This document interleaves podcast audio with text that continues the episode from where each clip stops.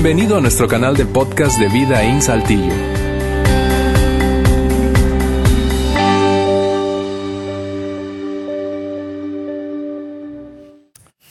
Bien, gracias por acompañarnos hoy aquí en Vida In. Bienvenidos, bienvenidas sean todas y todos a nuestra iglesia. Es emocionante para nosotros tenerte aquí. Y, y, mira, en esa segunda parte de nuestra serie Guardianes de la Inocencia, yo no sé si tú coincides conmigo, pero eh, es, es, un sentimiento común el que experimentamos, independientemente de la variedad de emociones que tengamos, pero cuando vemos a niños, a niñas, como en este caso, eh, actuar, eh, es, es, es, fascinante ver la cantidad de inocencia que hay allí. Y, por eso es que, entre otras cosas, nosotros eh, tú y yo somos movidos básicamente por lo mismo cuando se trata de la infancia. Somos movidos por, una, por un, un, un impulso de protección.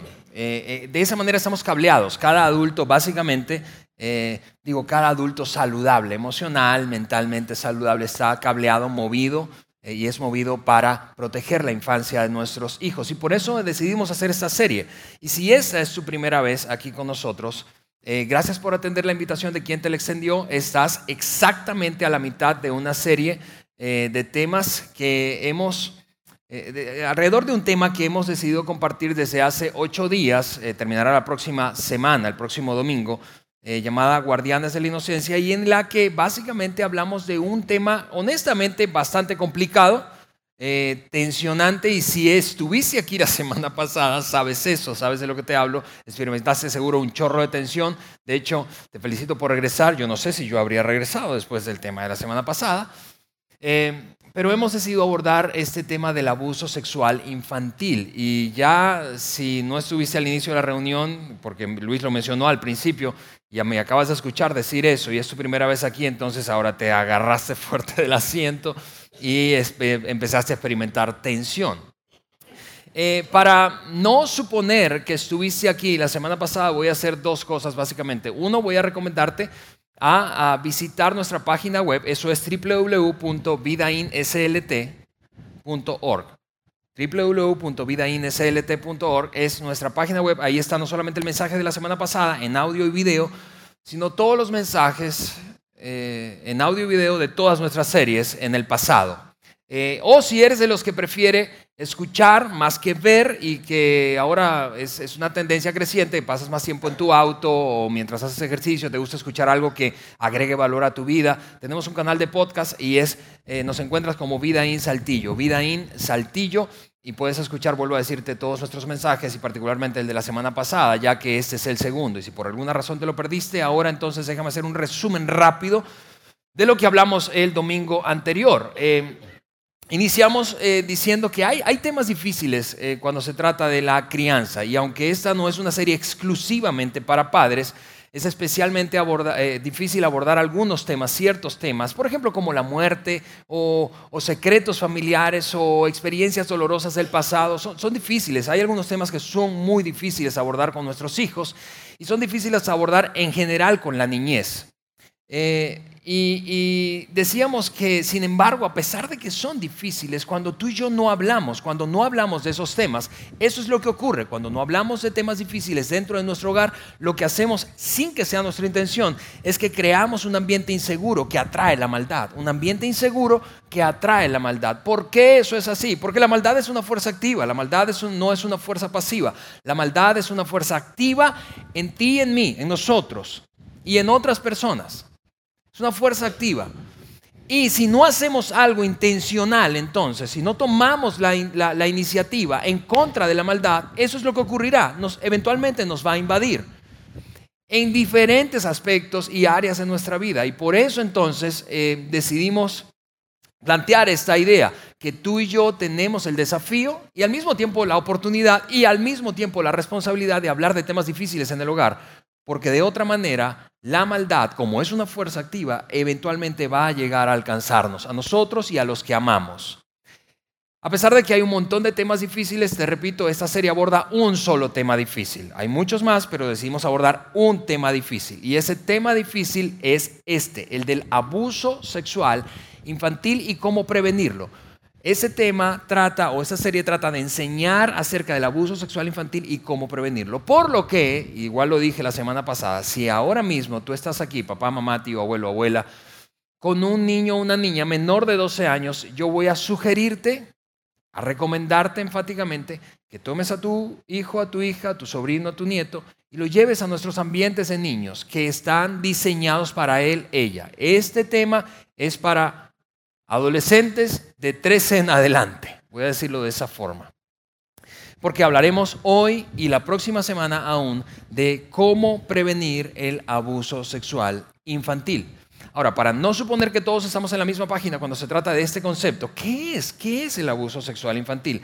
Voy a compartir una definición que he extraído de la UNICEF. La UNICEF, que es ese brazo ¿sí? de las Naciones Unidas, enfocado en prevenir, ayudar y crear políticas de atención e intervención en la niñez, particularmente en países en vías de desarrollo, para aquellos sectores en donde hay riesgos potenciales en contra de la infancia, eso es la UNICEF, ha definido abuso sexual de la siguiente manera. Abuso sexual es cualquier tipo de contacto, escúchame, cualquier tipo de contacto o conversación, inclusive, cualquier tipo de contacto o conversación donde se busca explotar sexualmente a un niño, niña o adolescente. Cualquier tipo de contacto, cualquiera, que sea inapropiado, contacto o conversación, y en donde el propósito sea la explotación sexual, es decir, la gratificación de aquel que perpetra el abuso. Y eso está caracterizado básicamente por una, eh, una asimetría entre la víctima y el victimario en este caso. ¿A qué me refiero con asimetría? Este, hay una asimetría de poder. Este es más poderoso, es más fuerte. Típicamente es mayor o tiene, eh, eh, porque el abuso se puede, se puede dar en ambientes en donde hay un niño saludable, pero en ambientes en donde hay un niño adolescente o incluso adulto con algunas deficiencias motoras, psicomotrices, eh, intelectuales, ¿sí? O de cualquier otra condición de salud que le impidan estar en una igualdad de poder respecto a aquel que se acerca inapropiadamente en términos sexuales. Así que el abuso sexual, en el abuso sexual siempre hay una asimetría de poder, de conocimiento. Quien, quien abusa entiende la sexualidad muy, muy diferente, de una forma muy diferente a aquel que es abusado. Por eso entonces muchas víctimas de abuso mientras son niños, y mira, decíamos la semana pasada que uno de cada cuatro adultos, uno de cada cuatro adultos en América Latina confiesa haber vivido una mala experiencia sexual en su infancia. Uno de cada cuatro, 25% de nuestra población en América Latina, nuestra población adulta, confiesa haber experimentado o tenido una experiencia sexual negativa en su infancia. Entonces no es un asunto aislado y la semana pasada, si no estuviste aquí, compartimos experiencias contundentes o eh, eh, estadísticas, perdón, contundentes, súper tristes, muy dolorosas y vergonzosas de nuestro querido México en términos de ese tema. Pero te repito, esa asimetría de conocimiento, no solo de poder, sino de conocimiento que hay eh, entre quien perpetra un abuso, un acercamiento inapropiado, sexualmente hablando, hacia un niño, niña o adolescente, es caracterizada por la comprensión que éste tiene de la vida sexual y e, que éste no tiene. Por eso es que, vuelvo a decirte, un niño se, se siente indefenso y en ocasiones culpable porque no sabe procesar y no entiende cabalmente lo que está ocurriendo. Hay no solamente una asimetría de poder y una simetría de conocimiento, sino una simetría en cuanto a la gratificación. Eh, los niños, las niñas, los adolescentes no están diseñados aún, aún antes de la pubertad, aunque después de la pubertad son sexualmente, biológicamente eh, eh, capaces, ¿sí? no tienen una comprensión de lo que significa la gratificación sexual. Y este entonces busca explotar esa, a través de esa simetría lo que él o ella está persiguiendo. Aunque el 94% de los abusos son perpetrados por hombres, hay un 6% de abusos sexuales cometidos por mujeres hacia niños, niñas o adolescentes. Y una gran dificultad que tiene nuestra sociedad, nuestra sociedad, cuando se trata de definir, no solo definir, sino de darle la importancia y el sentido de urgencia que este tema tiene. Vuelvo a decirte como la semana pasada, un, cada minuto se estima cada, que en México cada minuto ocurre un delito sexual. Cada minuto. Entonces tenemos una gran dificultad en darle un sentido de urgencia e importancia a este gran asunto que es el del abuso sexual infantil. ¿Y por qué? En ocasiones se debe a que tenemos unos preconceptos que no ayudan a, vuelvo a decirte, a darle urgencia e importancia a este tema. Te voy a mostrar solamente cuatro ideas equivocadas que hemos arrastrado, probablemente desde nuestra ignorancia, nuestra falta de formación o de nuestra propia cultura o de la comodidad de, ¿sabes qué? No quiero hablar de ese tema porque me resulta muy complicado, me resulta muy hiriente, incluso porque tú mismo o tú misma puedes ser uno de esos 25% de América Latina que vivió una experiencia sexual en tu infancia negativa y te resulta doloroso porque evidentemente traes al presente asuntos que fueron muy complicados, muy complicados mientras crecías. Como sea, esos preconceptos no están ayudándonos a enfrentar este flagelo que nos está afectando mucho más de lo que nos gustaría reconocer. Voy a mencionarte cuatro preconceptos. Aquí van los dos primeros. Número uno es que lo hemos, hemos igualado abuso sexual a violación, es decir, el uso de fuerza o violencia física. Y aunque no haya violación, es decir, no haya fuerza o violencia física aplicada por un perpetrador, igual si el acercamiento es apropiado, o la conversación, eh, perdón, si el acercamiento es inapropiado, la conversación es inapropiada y tiene un propósito de explotación sexual, eso se llama abuso. Por otra parte, hemos desestimado muchas veces el abuso sexual. ¿Por qué? Porque no hubo penetración y pensamos, no, no, eh, eh, eso no es abuso sexual. Eso sencillamente fue, pues, esa persona perdió un poco el control, pero no, no, no es abuso sexual. Claro que es abuso sexual, aun cuando no haya coito. Y, y, escúchame, por eso te dije al principio, de ese tema, como la semana pasada, que es, yo sé, yo entiendo que es, sumamente tensionante, es complicado. No hay muchos ambientes en los que abordemos un tema, tú y yo, tú y yo, de una manera constructiva, un tema tan tenso como este. Pero precisamente no vamos nosotros, hemos decidido no evadir la responsabilidad de abordar un tema porque es complicado, debido a que es demasiado relevante. Segundos, par de preconceptos. Lo hemos minimizado, hemos minimizado el abuso sexual. ¿Por qué? Por el tipo de conducta. Pensamos muchas veces y escuchamos esto, pues eso no fue abuso sexual, fue solo un manoseo. Claro que es abuso sexual. Si hay un acercamiento inapropiado, si hay una conversación inapropiada sexualmente hablando y que tiene el fin de explotación del otro, sexual, eso se llama abuso sexual. Y finalmente lo minimizamos porque por la frecuencia en que ocurre. Es decir, pues fueron solo algunas veces. Y esos preconceptos culturales, escúchame, esto es un asunto cultural, mundial. Lo que hacen es que, pues, pensemos, no es tan grave el problema, no está afectándonos tanto. Claro que nos está afectando un chorro. Cada minuto, vuelvo a decirte, se estima que en nuestro país, el primer productor de pornografía infantil del mundo, que es México, cada minuto se cometa un delito sexual. De cualquier manera, la consecuencia siempre es terrible y es la forma en la que culminamos el mensaje del domingo pasado. La consecuencia es terrible, ¿por qué? Porque el abuso sexual crea caos en el corazón de un niño, de una niña o de un adolescente, crea caos, crea confusión, porque no tiene herramientas emocionales para lidiar con eso que está viviendo, porque se siente manipulado, amenazado, atemorizado, esclavizado. Crea caos porque te termina desarrollando, lo decíamos la semana pasada, como dicen, a eso le llaman los psicólogos un síndrome de indefensión adquirida. Llega a crecer creyendo que siempre será víctima y tendrá que ser víctima de relaciones tóxicas, abusivas y que no puede hacer nada porque resulta siempre estando indefenso. Crea caos, crea caos. El abuso sexual crea caos en el corazón de un niño o de una niña. Ahora, para el tema de hoy, yo quiero que en tu mente tú hagas un ejercicio y pienses, conectando el concepto que hemos, concepto visual que hemos diseñado para la serie de superhéroes, de tiras cómicas, de, historietas, ¿sí? Yo quiero que pienses en un superhéroe, uno que te guste, eh, eh, en un superhéroe que sea de tus favoritos y trates de eh, recordar o enumerar cuáles poderes ese superhéroe tuvo o tiene.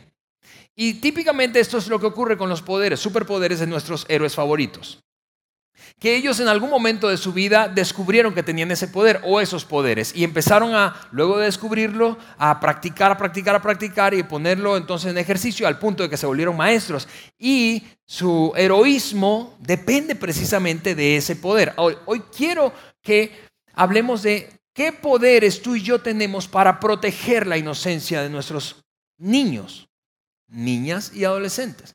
Porque tú y yo tenemos un poder para proteger a la infancia de hoy. Tú y yo tenemos un poder.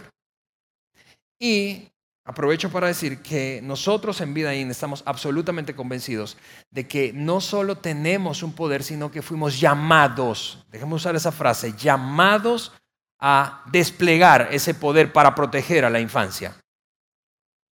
Especialmente si tú te consideras un seguidor de Jesús. Si tú no te consideras un seguidor de Jesús, tú, como lo dije la semana pasada, puedes mirar a quien sí se considera un seguidor de Jesús y quien probablemente te invitó hoy o con quien estás hoy acompañado o acompañada y decirle, eso es contigo. Porque fuimos llamados. Un hombre llamado Salomón hace tres mil años y un poquito más escribió precisamente acerca de este tema, del rol que jugamos quienes tenemos poder para intervenir en situaciones que están dañando a aquellos indefensos. Léelo conmigo, eso es lo que escribió Salomón en el capítulo número 31 del libro de Proverbios. Habla a favor de los que no pueden hablar. Habla a favor de los que no pueden hablar. Los que no pueden hablar por sí mismos garantiza justicia para todos los abatidos. Sí, habla a favor de los pobres e indefensos. Déjame decir esto. Tú y yo coincidimos seguramente en que nuestros niños ante el abuso sexual resultan gente que no tiene voz y gente que está indefensa debido a la asimetría de poder de la que te hablaba hace unos minutos atrás. El abusador es mucho más poderoso. Física, intelectualmente, y en términos de comprensión de lo que significa la vida sexual del ser humano. Y un niño, por lo tanto, una niña, por lo tanto, resulta indefensa y termina sin tener voz. Es bien sabido que una de, de las mayores dificultades que se tiene en la intervención oportuna y el seguimiento adecuado ante casos de abuso es el hecho de que cuando un niño o una niña confiesa, saca a la luz, devela el abuso, típicamente sus padres no le creen. No les creen. Y en ese sentido no tienen voz. Pero tú y yo como adultos sí tenemos voz. Tú y yo como adultos sí podemos procurar justicia. Tú y yo como adultos sí podemos intervenir a favor de aquellos que resultan indefensos y asegurarnos de que se les haga justicia. Y vuelvo a decir, como la semana pasada, nuestra meta no es que salgamos de aquí y nos convirtamos en activistas y hagamos una marcha y nada de eso. No, sino que asumamos un rol, el rol que tú y yo como adulto tenemos, proteger la infancia y garantizar la inocencia de nuestros niños. Así que por eso hoy vamos a hablar de precisamente nuestros poderes. ¿Qué poder? ¿Cuál es el poder? Y cómo tú y yo podemos descubrir ese poder y usar ese poder a favor de aquellos que son indefensos. ¿Por qué? Porque eventualmente en algún punto de tu rol, de mi rol como adultos, protegiendo la infancia de nuestros hijos, específicamente en contra del abuso sexual infantil, podemos llegar a preguntarnos, y aquí viene una pregunta clave, ¿tengo algún poder yo? ¿Tú, tú tienes algún poder? ¿Yo tengo algún poder? ¿Tú tienes algún poder para disminuir la cifra de niños que son abusados continuamente? La respuesta es sí. Esta es una pregunta súper clave y la respuesta es sí, y es precisamente el enfoque de hoy. ¿Y cuál es ese poder que tenemos? Y voy a pasar el resto de los minutos que me quedan en este mensaje compartiéndote algunas ideas prácticas para ejercitar, poner en práctica ese poder que probablemente ya tú conoces y si no lo conoces quiero que hoy sirva de descubrimiento, pero si lo conoces, hoy sencillamente voy a darte herramientas prácticas para ponerlo en la acción, en tu rol como adulto y yo en la acción en mi rol como adulto, como papá. Y ese poder es el entrenamiento. Es el entrenamiento. Es la instrucción. El entrenamiento hacia quién? El entrenamiento a nuestros hijos, el entrenamiento a nuestros niños, el entrenamiento a nuestras niñas. El mismo Salomón, el mismo Salomón, del que revisábamos ahora mismo un, escrito, que fue considerado el hombre más sabio del mundo en la época en la que vivió, lo dijo de esta manera, hablando de instrucción particularmente, de instrucción hacia nuestros hijos, hacia nuestros niños y niñas. Eso es lo que escribió Salomón. Instruye al niño en el camino correcto y aún en su vejez no lo abandonará. instruye al niño en el camino correcto y aún en su vejez no lo abandonará. Ahí seguramente lo notas, hay un principio activo, un principio activo muy poderoso. Y es el siguiente, voy a decirlo de otra manera, que cuando tú y yo entrenamos a nuestros hijos, los preparamos para el futuro. Cuando los entrenamos, en cualquier cosa que los entrenemos, los preparamos para el futuro. Cuando los entrenamos, los preparamos para el futuro. Y cuando los entrenamos para protegerse, para saber reaccionar, para saber defenderse, para saber a quién acudir ante situaciones potencialmente peligrosas en términos de abuso sexual, entonces los preparamos para tener éxito.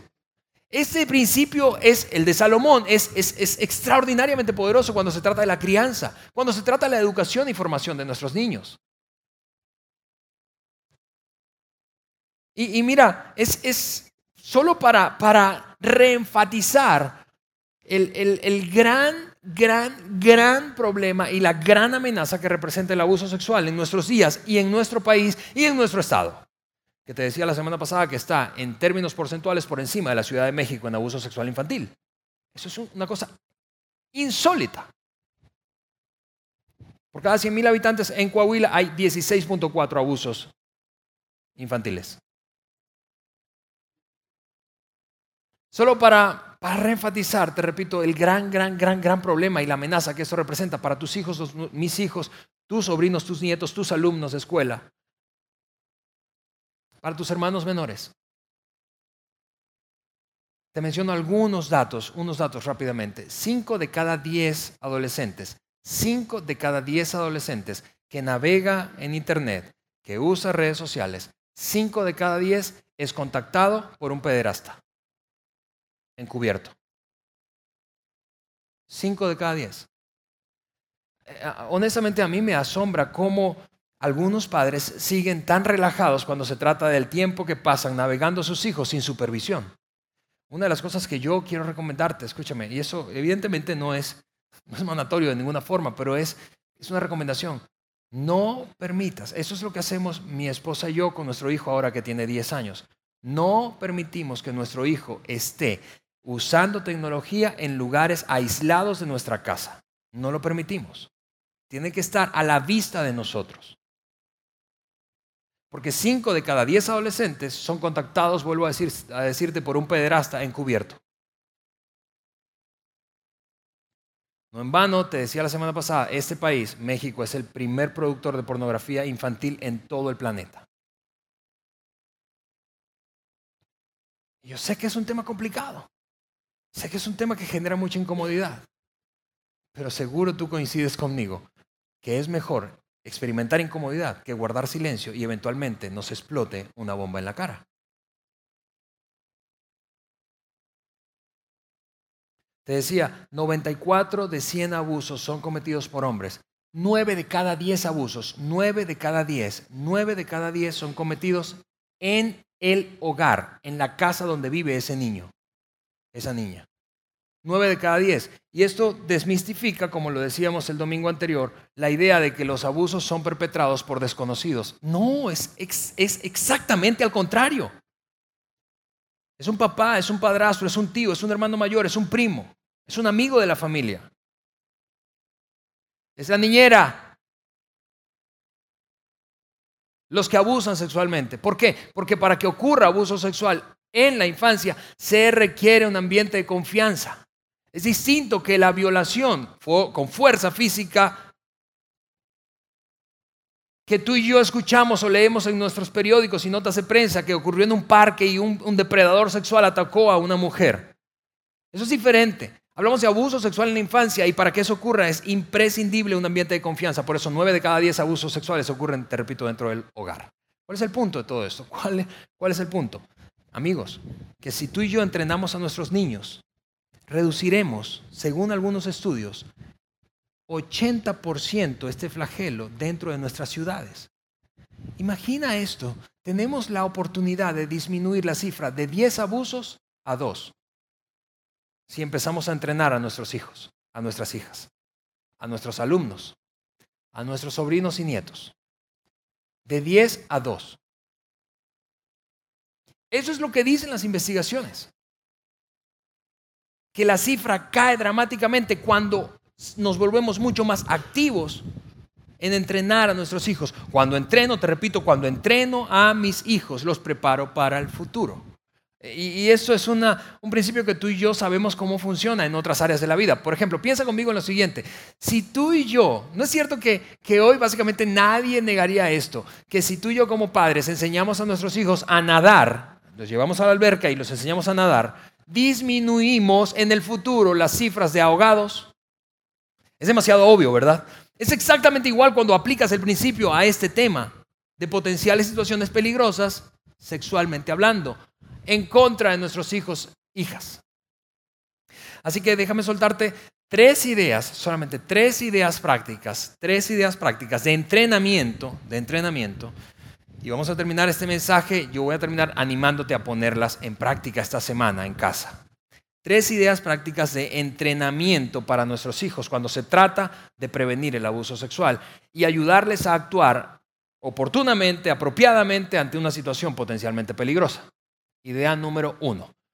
Uno, háblales de las partes del cuerpo y los cambios que experimentan. Y eso puede parecer demasiado obvio y tú puedes estar pensando ahí, pero ¿cómo, de qué manera eso puede ayudar a prevenir el abuso sexual infantil? Mira por qué. Porque tenemos una dificultad natural en hablar de manera explícita, clara por el centro, pues, cuando se trata de cambios en el cuerpo de nuestros hijos. Algunos entonces de nosotros, seguramente no hay gente aquí, pero algunos de nosotros hemos desarrollado todo un, eh, eh, como una aura de, tabú y secreto sobre especialmente las partes del cuerpo que consideramos órganos genitales. Y si yo te, mira esto, ¿por qué eso representa una gran dificultad y por qué es una práctica necesaria de llamar especialmente a órganos genitales como se llaman? Si yo te dijera, mira esto, si yo te dijera, dame un sinónimo de codo. Sinónimo de codo. ¿Alguien me tiene un sinónimo de codo que me grite desde ahí donde está? Articulación. Habló un doctor. Pero una articulación también puede ser otras. Tenemos un montón de articulaciones en el cuerpo, pero el codo, este, esta articulación, sinónimo. Regio, bueno, esa es otra cosa. Pero no es cierto que se nos dificulta encontrar sinónimo para, un, para, para esa parte de nuestro cuerpo, para el codo. Ahora, pero si yo te dijera, dame un sinónimo de los genitales masculinos, tú me vas a decir por lo menos 10. No me lo sigas, recuerda que estamos en una iglesia y tú sabes, tenemos que mantener algún tipo de orden aquí, ¿verdad? Pero tenemos un montón y típicamente son, caen en algunas categorías. Escúchame, la categoría de cuchi, un, un sinónimo cuchi, un sinónimo muy grotesco, pero en, pero en general son sinónimos que nos hacen sentir mucho menos incómodos que llamar a los genitales como son, como se llaman. ¿Y por qué eso es importante?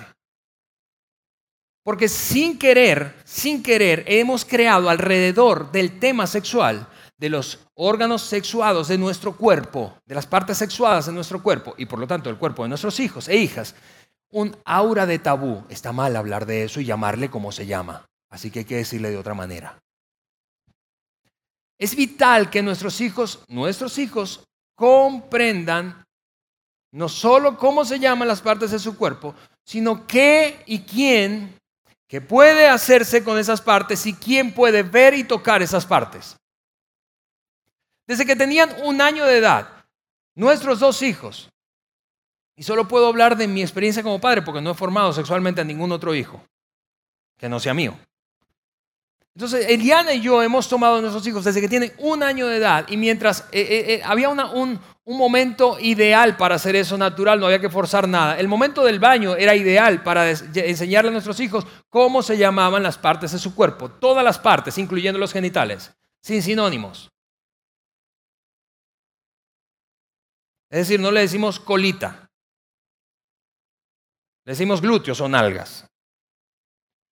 Y cuando le preguntas a nuestros hijos, ellos mencionan el nombre de sus genitales tal cual como son. Y no hay un aura de, un excesivo pudor al punto de oculto. Nadie puede mencionar eso porque está como mal. ¿Te, das cuenta cuál es el potencial impacto en el futuro de eso ante una, ante una situación de peligro sexual en contra de nuestros hijos? Y, mira, para, no solamente es hablar de las partes del cuerpo, sino los cambios que, experimentan. Eliana y yo hemos estado leyendo, eh, hemos leído varios libros de, un hombre llamado Kevin Lehman. Es un doctor eh, en sexología llamado Kevin Lehman. Y ha escrito recientemente un libro precisamente que tiene que ver con la educación sexual de nuestros hijos. Y que te lo voy a recomendar ampliamente. Lo mencioné brevemente la semana pasada, pero voy a ponerte la imagen aquí. Es un libro de sexualidad que se llama Guía Fácil para Padres Cobardes que quieren hablar honestamente de sexo con sus hijos. Creo que el título dio en el clavo, ¿verdad? Guía fácil para padres cobardes que quieren hablar honestamente de sexo con sus hijos. Los autores son Kevin Lehman y Kathy Flores. Y, en, en el libro el doctor Lehman dice esto respecto precisamente a ese tema de la formación sexual de nuestros hijos. Hemos creído que, mira, equivocadamente, probablemente por nuestra propia experiencia, por lo que vivimos en casa y, la, dificultad que nuestros propios padres tuvieron para tener conversaciones sexuales acerca, o, acerca del tema sexual con nosotros mientras crecíamos, hemos, hemos creído que llega un momento para tener un momento apropiado para tener la conversación, tú sabes, voy a tener la conversación.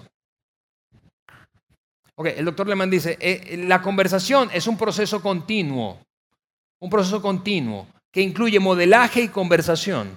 Es decir, nuestros hijos están aprendiendo de sexualidad y lo que es sexualmente apropiado e inapropiado cuando ven a ti, cuando te ven a ti, cuando me ven a mí, papá, tratar a tu esposa y cómo la tratas. Cuando nos observan qué programas de televisión vemos.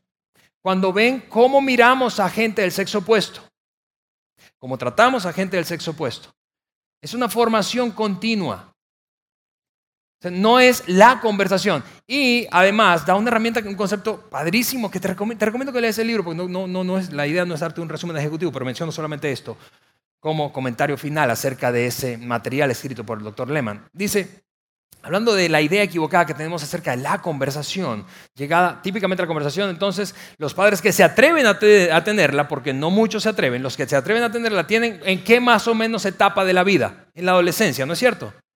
Ahora, cuando tú te acercas a un adolescente con el que nunca has hablado de las partes de su cuerpo y de los cambios que sufre su cuerpo mientras ha ido creciendo desde su infancia, desde su niñez, desde su niñez temprana, eso es lo que hay en la mente de un adolescente cuando observa a su papá, a su mamá venir con la intención de hablar y tener la conversación. Está pensando por dentro, qué fastidio.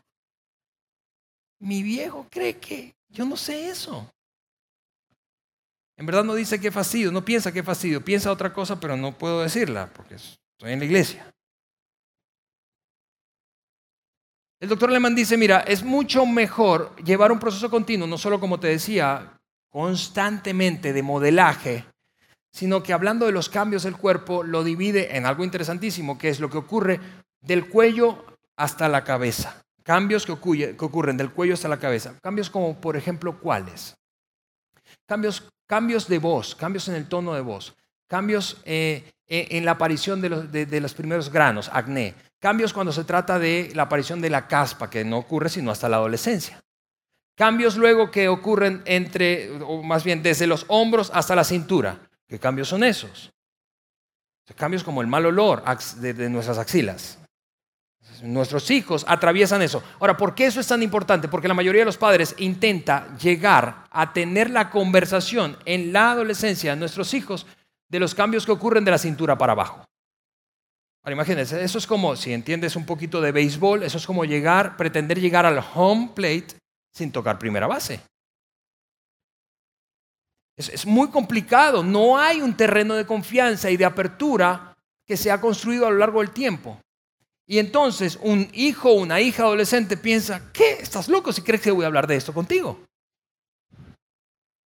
Vuelvo a decir, primera práctica, primera práctica. Y probablemente tú estás aquí y piensas, órale, yo estoy tarde con eso. Pues córrele a buscar el libro allí o en Amazon. Hablar de las partes del cuerpo tal cual son, sin un aura secreta, alburera previene o ayuda a nuestros hijos a actuar apropiadamente ante situaciones eventuales de peligro. Práctica número dos. Enseña a tus hijos a establecer límites y respeta los suyos. Mira, podemos hablar toda una serie de límites. Hemos compartido series de límites aquí en, en Vidaín en el pasado. Pero voy a, voy a mencionar solamente una palabra, una palabra, una sola que ayuda con el establecimiento de límites y fortalecimiento entonces de la seguridad, libertad que deben tener nuestros hijos. La palabra no. La palabra no es un límite extraordinariamente básico, pero es poderoso para el establecimiento de límites. No me gusta eso, no quiero eso. Tú y yo quisiéramos que nuestros hijos, mientras crecen, tuvieran la libertad y la fuerza para decir no a un acercamiento sexual inapropiado, ¿no es cierto? Y si tú tienes hijos pequeños, esto es oro para ti y para mí. Pero para enseñar a nuestros hijos a decir no, mira, hay, un montón de maneras, pero en, principio voy a, voy a animarte a que como papá, y eso es algo con lo que yo mismo lucho, particularmente con mi hijo, mi hijo Andrés. Tú sabes, típico que nosotros los papás jugamos luchitas con, con nuestros hijos, ¿cierto? Entonces nos tiramos ahí al alfombra, al tapete y a la cama y luchitas. Llega un punto en donde evidentemente tu fuerza se impone, ¿no es cierto? Y nuestros hijos típicamente quieren, quieren decir, ya, o sea, me estás lastimando o ya, ya, ya, ya estuvo.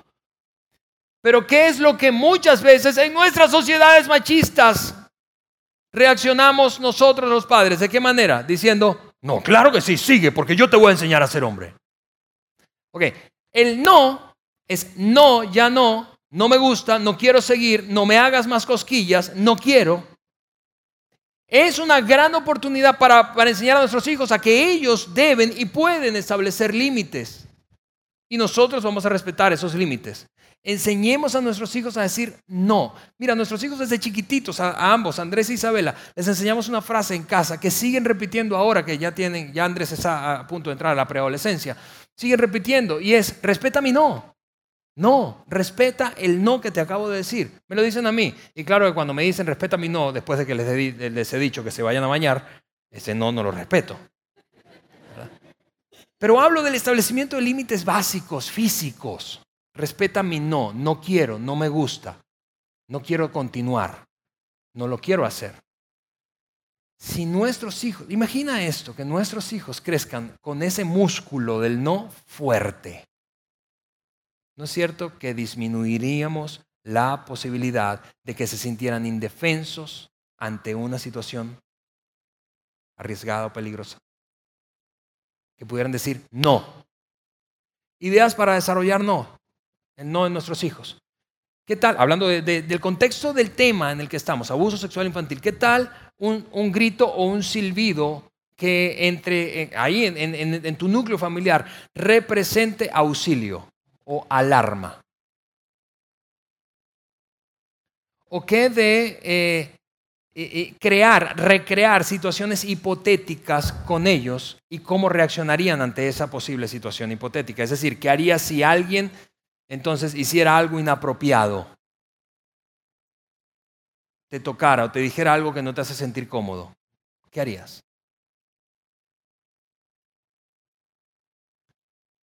Enséñales a establecer límites y respeta sus propios límites. Tercera práctica para ayudar a prevenir el abuso sexual, enséñales sobre los buenos y malos secretos. Vamos, ¿sabías que es precisamente sobre el pacto de silencio o secreto que un abusador perpetúa su ataque sexual contra un niño, niña o adolescente? Un pacto de silencio está básicamente caracterizado por la coerción, por el soborno, por la amenaza, ¿sí? O por la manipulación coerción, soborno, amenaza o manipulación. Si dices esto, esto es lo que va a pasar. Te voy a hacer daño o le voy a hacer daño a un familiar tuyo. Incluso, si son muy pequeños, pueden incluso utilizar cosas casi absurdas. Voy a hacerle daño a tu mascota. O si dices esto, esta es la consecuencia, no te van a creer y tú vas a pagar la consecuencia. Es decir, el silencio, el pacto de silencio es la herramienta principal de un perpetrador de abuso en contra de un niño, niña o adolescente. Por lo que es vital, es fundamental que nuestros hijos conozcan cuáles son buenos y cuáles son malos secretos. Un buen secreto, un buen secreto es uno que involucra, tú sabes, alegría, felicidad, una sorpresa de cumpleaños, un regalo sorpresa, uno que se conocerá en el corto plazo. Un mal, un mal secreto, ¿qué es un mal secreto? Un mal secreto es eso que pretende el silencio permanente, el ocultamiento de algo que te hace sentir incómodo. Eso es un mal secreto. Nuestros hijos deben crecer distinguiendo fácilmente cuáles son buenos y cuáles son malos secretos. Y obviamente no permitir guardar secretos malos. No permitir guardar secretos malos. Una manera de, ayudarlos con estas prácticas es un juego que, que hemos aprendido a jugar con nuestros hijos y es el juego del ¿qué harías si? ¿Qué harías si? ¿Qué harías si estando en casa de unos amigos, escúchame, edad eh, escolar, niños en etapa, particularmente niños en etapa o en edad de primaria, que hoy es bastante común, que llegue el viernes y se van, ¿no es cierto? A casa de un amigo. Ok, ¿qué harías si el hermano mayor de tu amigo está con otros amigos suyos y te dice que para que puedas pertenecer al club que ellos han creado, tienes que hacer algo que te incomoda y te hace sentir mal? ¿Qué harías? ¿Qué harías si nuestro vecino te pide que le ayudes a meter las bolsas del súper a su casa? ¿Qué harías si un extraño toca la puerta? ¿Qué harías? ¿Qué harías si cualquier miembro de nuestra familia te dice o te hace algo que te haga sentir incómodo? ¿Qué harías? Necesitamos entrenar a nuestros hijos. La clave está en el entrenamiento. La instrucción los prepara para el futuro. La instrucción los prepara para el futuro. La instrucción los prepara para el futuro. La instrucción disminuye hasta en un 80% la probabilidad de ataque sexual en contra suya, de tal forma que permanezcan indefensos. La instrucción es la clave. Tu poder, mi poder es la instrucción, el entrenamiento. Yo sé que es difícil, yo sé que es incómodo, pero necesitamos entrarle a eso. Porque, y, vamos, tú coincides conmigo, necesitamos entrarle, porque el flagelo y el peligro está latente, es creciente, no estamos en un país en condiciones ideales, es del tipo de peligros que no se ven, pero que están allí.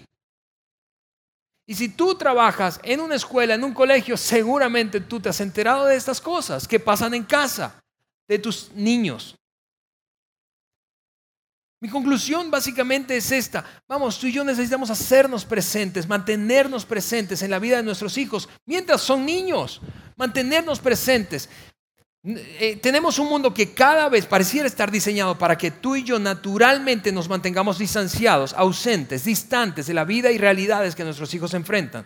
Tú y yo, ambos, ambos padres, papás, mamás que están aquí, necesitamos mantenernos presentes. Presentes es, a ver, ¿qué, qué es lo que te, ocurrió hoy? Si, si, mira, si yo te preguntara, ¿qué le pasó a tu hijo ayer? O el viernes en la escuela, con quién jugó, con quién tuvo una discusión, qué fue lo que le hizo sentir bien, qué fue lo que le hizo sentir mal. Vamos, tú y yo necesitamos tener el dedo en el pulso, mantenernos presentes mientras sean niños e instruirlos, darles herramientas, instrucción, entrenamiento, instrucción, entrenamiento, para esta y para cada área de la vida. Pero hablando de prevención de abuso sexual, la clave, el poder está en la instrucción y el entrenamiento.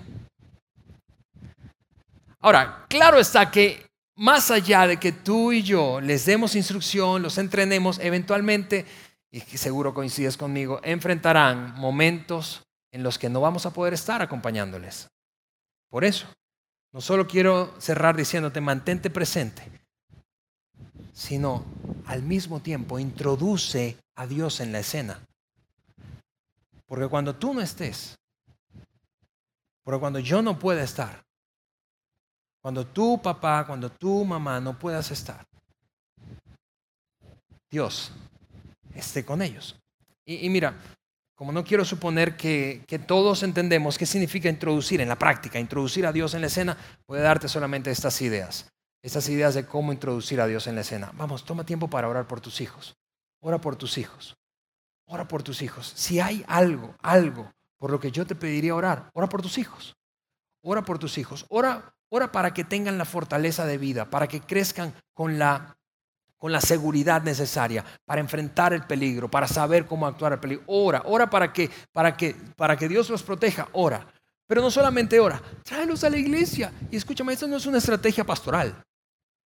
Tú sabes que yo quiero que vengan. No, es que nuestros ambientes están pensados, diseñados para dar herramientas y entrenar a tus hijos. No solamente para ese, o en contra de este tema, sino en general para enfrentar la vida adulta con éxito. En nuestros ambientes de Wambaland y Street enseñamos cosas como sabiduría, cómo tomar decisiones sabias, cómo, cómo escoger amistades correctas. En nuestros ambientes, en niños, enseñamos a cómo confiar en Dios sin importar lo que pase, sin importar qué pase alrededor. En nuestros ambientes, ah, es allí. Vamos, tráelos a la iglesia y finalmente, modélales, modélales una relación personal con Dios. No solo les digas, vamos, confía en Dios, que te vean, que te vean orar, que te vean leer la Biblia, que, que, que, puedan, que puedan escucharte cómo acercarse a Dios. ¿Por qué? Porque modelar, modelar no es una manera de liderar, es la única. Modelar no es una manera de liderar, es la única.